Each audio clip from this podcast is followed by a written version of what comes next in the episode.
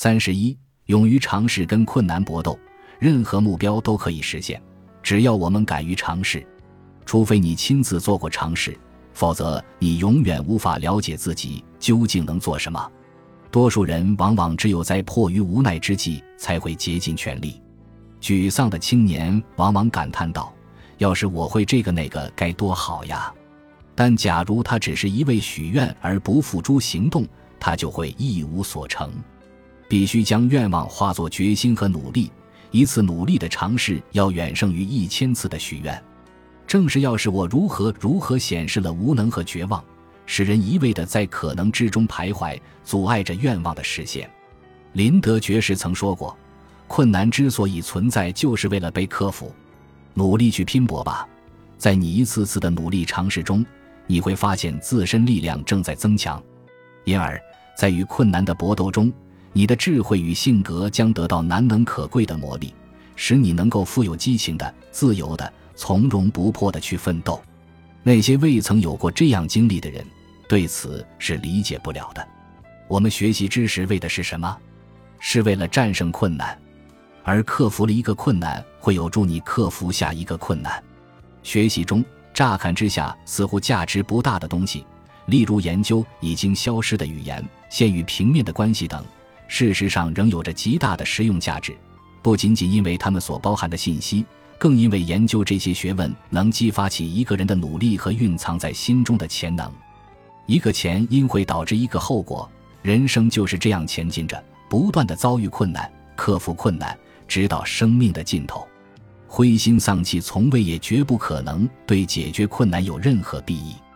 阿勒伯特对向他抱怨学习数学一时便感到困难重重的学生告诫道：“继续前进吧，先生。”相信信念和力量即在前方。芭蕾舞演员和小提琴家正是在不断的练习和不断的失败之后，才能获得纯熟的技艺。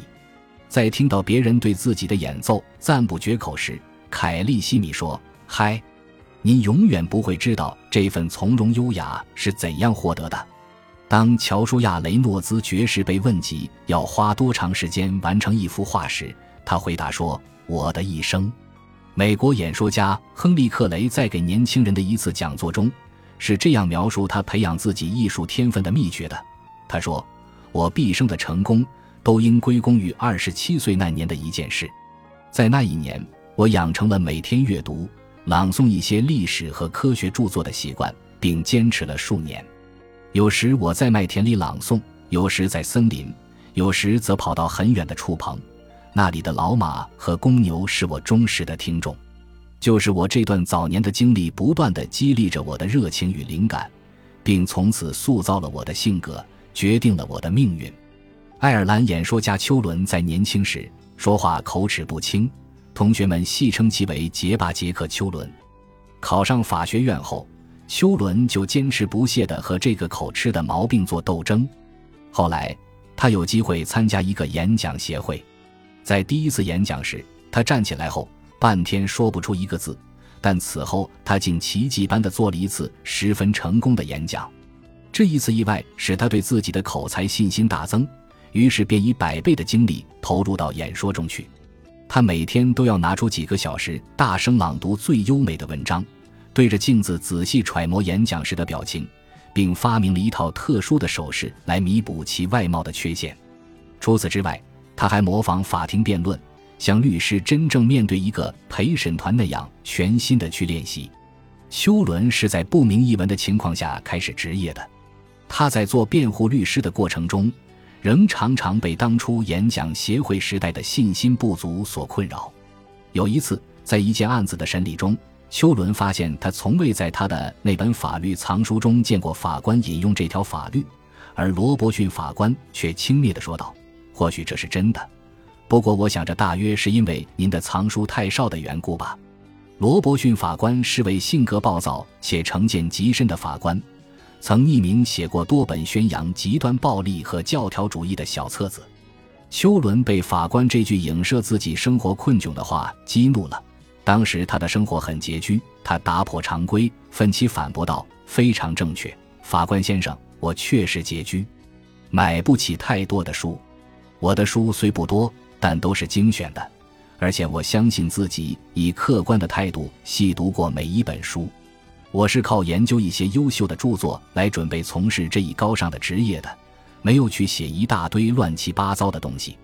我不以自己的贫穷感到耻辱，相反，如果我靠奴性和腐化来获得财富的话，我将深以为耻。或许我没有身价地位，但我至少还有诚实的美德。如果我做不到这一点，那么许多势力都告诉我，如果不择手段地获取荣耀和地位。这只会让我臭名昭著，遭人鄙视。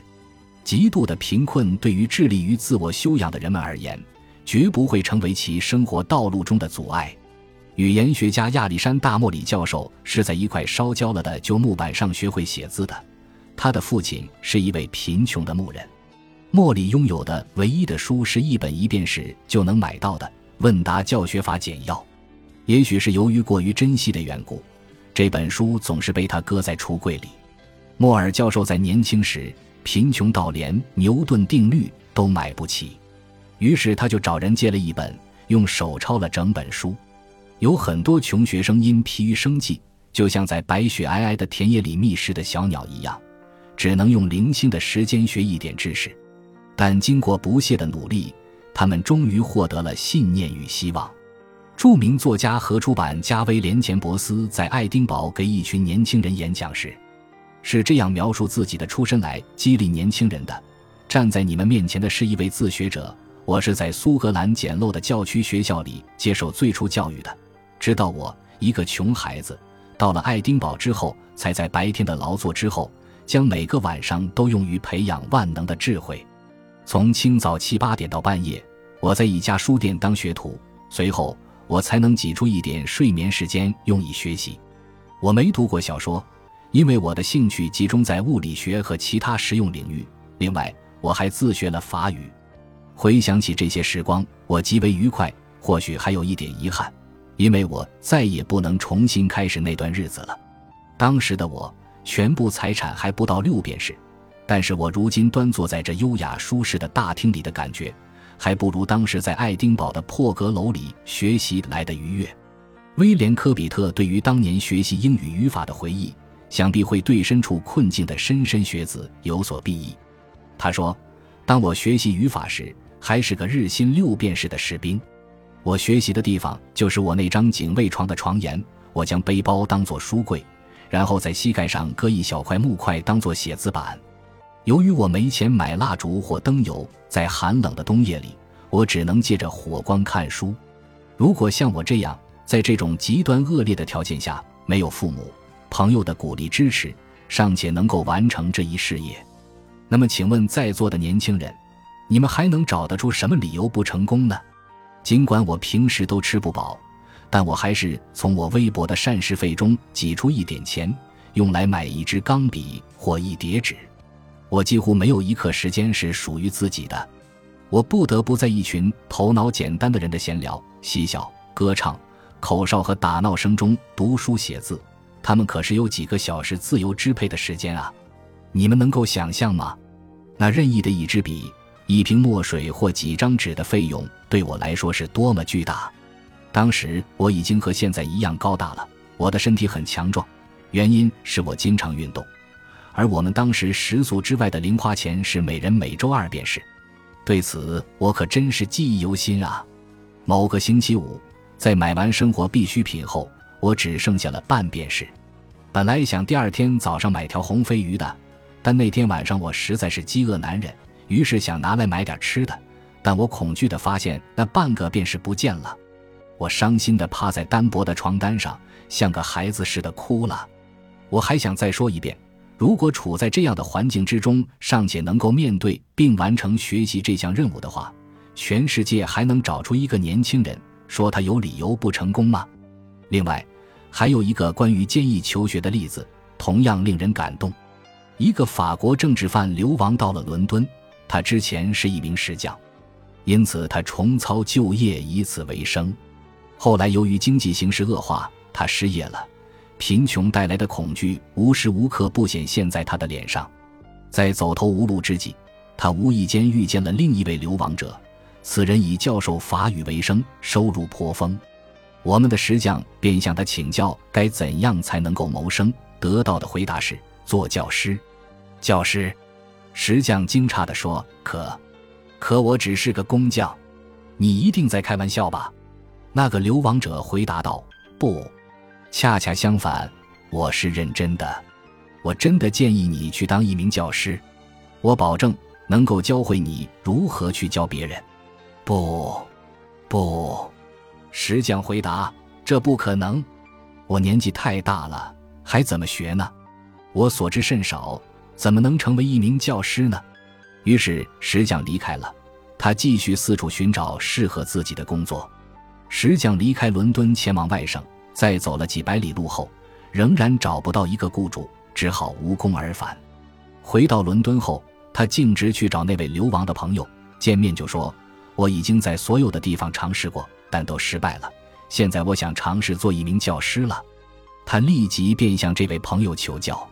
由于石匠思维敏捷，应用能力极强，他很快就掌握了基本的语法、文法和标准的古典法语发音。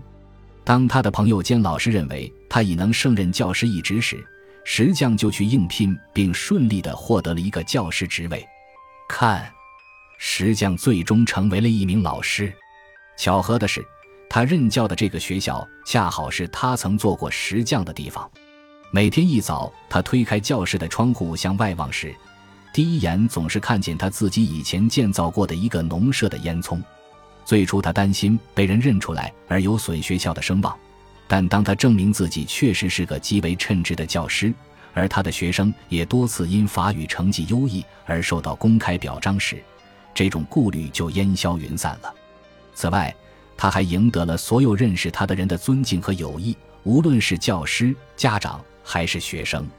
当他的过去经历被朋友们所知时，并不像他最初所担心的那样，恰恰相反。他得到了他们加倍的敬意。自主箴言在与困难的搏斗中，你的智慧与性格将得到难能可贵的磨砺，使你能够富有激情的、自由的、从容不迫的去奋斗。本集播放完毕，感谢您的收听，喜欢请订阅加关注，主页有更多精彩内容。